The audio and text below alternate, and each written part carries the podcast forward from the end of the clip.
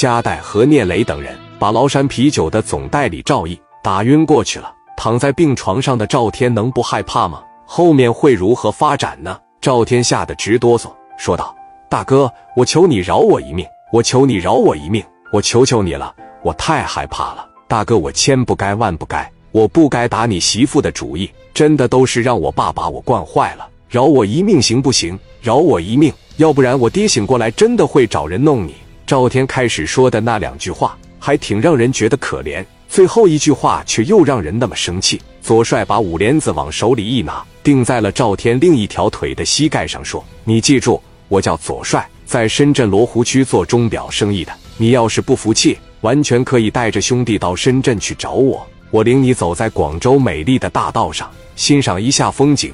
兄弟看你长得这么帅，我就不让你毁容了。但是你这条腿指定是保不住了。我要让你知道，大哥的女人叫大嫂，大嫂她不好搞。”说完，嘎巴就一枪，赵天的床单当时就湿了一大片。左帅看着加代说：“你看看要不要送他上路？如果你想送他上路，我朝他的脑袋再来一下，让我打爆他的脑袋，我送他上路好不好？”加代说：“不用了。”史殿林和刘毅看着左帅的行为，觉得左帅是个选手，感叹道：“这也太敢干了，兄弟牛逼呀！”史殿林和刘毅对左帅竖起了大拇指，这都是小意思了。罗湖区我们家那么大的产业，基本上有一半是我打下来的。我这么说没错吧？像西村，我们有几百个发廊，虽然规模都不是很大，照样是日进斗金啊。说完就不吱声了。加代叫医生来说：“医生别让他死了，给他们救过来。”一大帮医生过来，赶紧把赵天推到手术室里去了。聂磊和加代领着兄弟们大摇大摆的就走了。赵毅醒过来之后，发现儿子右腿又让人给打折了。实在是绷不住了，开始拿电话找人了。赵毅把电话打给了青岛啤酒的总代金大勇。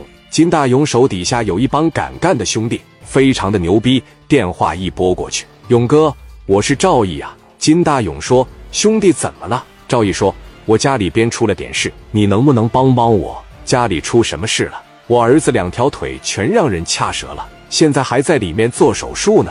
打我的人叫这个聂磊。”还有一伙北京的，那伙北京的我们暂时找不着人，但是我们能找到这个叫聂磊的。你能不能说给我找一帮兄弟收拾他呀？金大勇说：“不行，我们是做生意的，不是混社会的。”赵毅说：“我给你一个月的销售额，或者是我给你股份，行不行？你帮我收拾他们，行吧？我这边已经受不了了。”金大勇说：“你看你都这么说了，我得帮帮你，对不对？咱们这哥们一场。”再一个，你刚才说要拿出一个月的营业额来给我，我感觉不太好。你这样啊，我就要你百分之二十的股份，你感觉怎么样？赵毅说：“那这一年就是三百多万呢。”金大勇说：“怎么了？你舍不得呀？舍不得孩子套不住狼，打仗打的不就是米吗？对不对？你给我米，我帮你出人。我不但在青岛养了一帮子兄弟，而且我在烟台有很多的哥们。烟台八小听说过吗？”烟台八小的老大叫徐成慧，你没听说过他吗？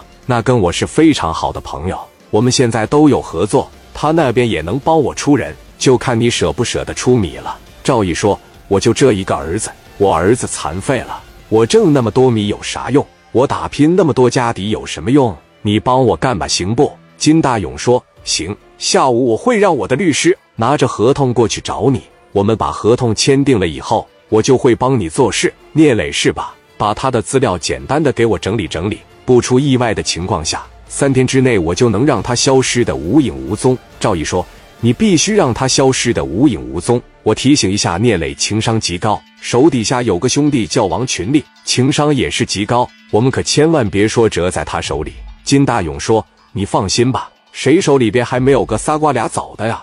你放心吧。”下午，金大勇的律师简单准备了一份合同，找到赵毅把合同签了，拿到签了字、盖了章的合同。金大勇仿佛看到源源不断的米往家里进，找来手底下养的几个兄弟，先是安排手下兄弟盯着聂磊，同时也打听打听聂磊这边是什么实力。反馈的结果是，聂磊这小子这几年成长的挺快，在白道上有不少人罩着他，这两年弄了四五个挺挣钱的买卖。得到这些信息后。金大勇觉得聂磊和自己相比，段位上还是差了太多。这边加代何静姐回北京了，临走之前恋恋不舍。加代一走，既然聂磊管了加代这个事，那么所有的报复都会针对聂磊了。